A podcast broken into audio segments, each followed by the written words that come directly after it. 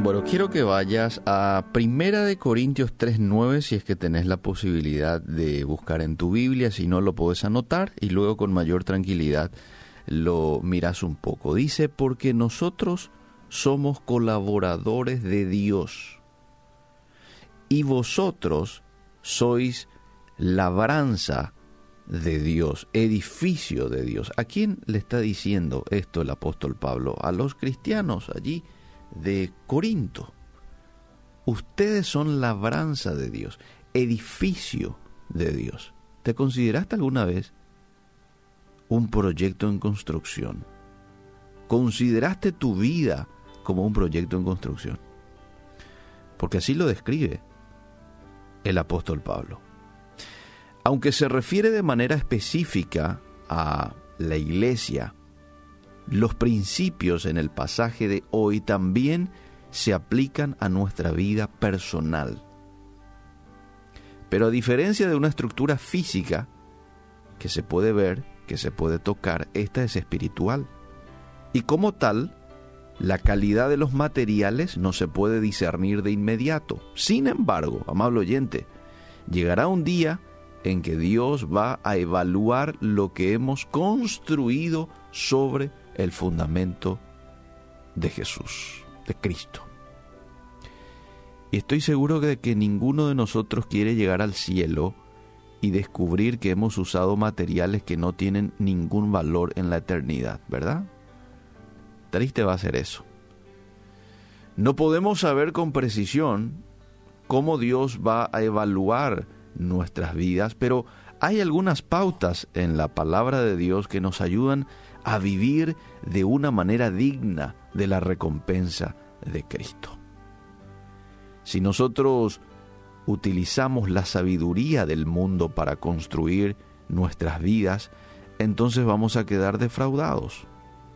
Pablo dice que no nos engañamos si pensamos que la sabiduría los valores, las actividades y las ambiciones que se derivan de un mundo gobernado por Satanás eh, pueden ser usados para cumplir la voluntad de Dios. Confiar en cualquier otra cosa, amable oyente, que no sea la palabra de Dios y su espíritu es un esfuerzo desperdiciado.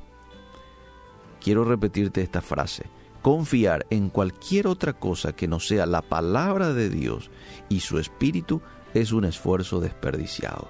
En vez de eso nosotros debemos de anhelar ser fieles mayordomos de todo lo que el Señor nos dé y vivir con una conciencia limpia. Hoy te hago la siguiente pregunta. ¿Estás viviendo como Dios desea que lo haga? ¿Y como lo que Dios quiere que yo viva, dirá alguien. Quiere que vivas apartado del pecado, creciendo en santidad. Esa es la voluntad de Dios para cada uno de nosotros. Cuando yo vivo de esa manera es cuando estoy construyendo encima del fundamento que es Cristo con buenos materiales. Materiales que van a ser mi recompensa aquí en la tierra, me van a dar recompensas aquí y también en el cielo. Vivir en santidad, vivir apartado del pecado. La siguiente pregunta que quiero hacerte es, ¿la palabra de Dios llena tu mente? ¿Moldea tus pensamientos? ¿Moldea tus acciones? ¿Moldea tus actitudes? ¿Te estás rindiendo al Espíritu Santo para que pueda producir su fruto en vos? Cada día es una oportunidad de construir para la eternidad. Y hoy quiero que sepas aprovechar el tiempo que tenés, el día de hoy, tenés vida. Yo también tengo vida, un día más que Dios nos está regalando, que está poniendo a disposición tuya. Seamos sabios, usemos buenos materiales y construyamos algo interesante para la eternidad. ¿Qué te parece? ¿Sí? Estudiamos la palabra de Dios, lee tu Biblia, escudriñalo. Quita principios bíblicos que te puedan servir el día de hoy y aplícalo, llévalo a tu vida práctica. Ayúdale a alguien que necesita. Son maneras de construir para la eternidad.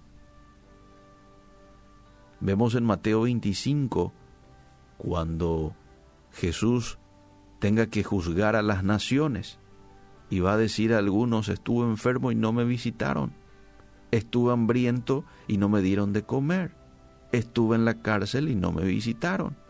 Y muchos le van a preguntar, Señor, pero nunca estuviste en la cárcel. ¿Cómo es que puedes decir esto? Nunca tampoco te vimos hambriento. Y ahí el Señor va a responder, por cuanto no hicisteis por uno de estos pequeños, a mí no me hicisteis. Y al otro grupo también le va a decir lo mismo, pero le va a decir, por cuanto hicisteis a uno de estos pequeños, a mí me lo hicisteis.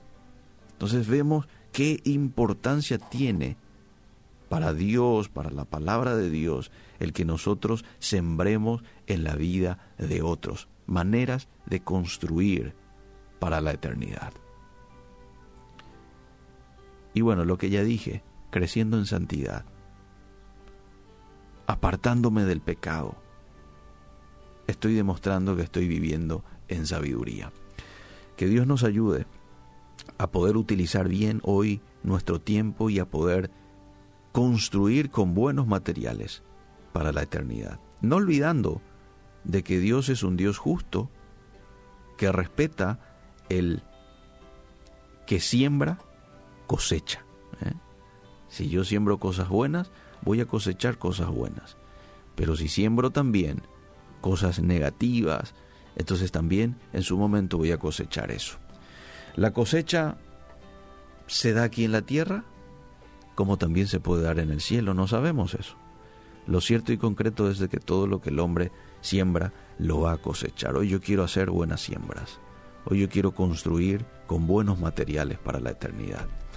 Y la palabra de Dios nos va a mostrar qué son esos materiales. Una de ellas ya hemos citado, habrá otras más, ¿verdad?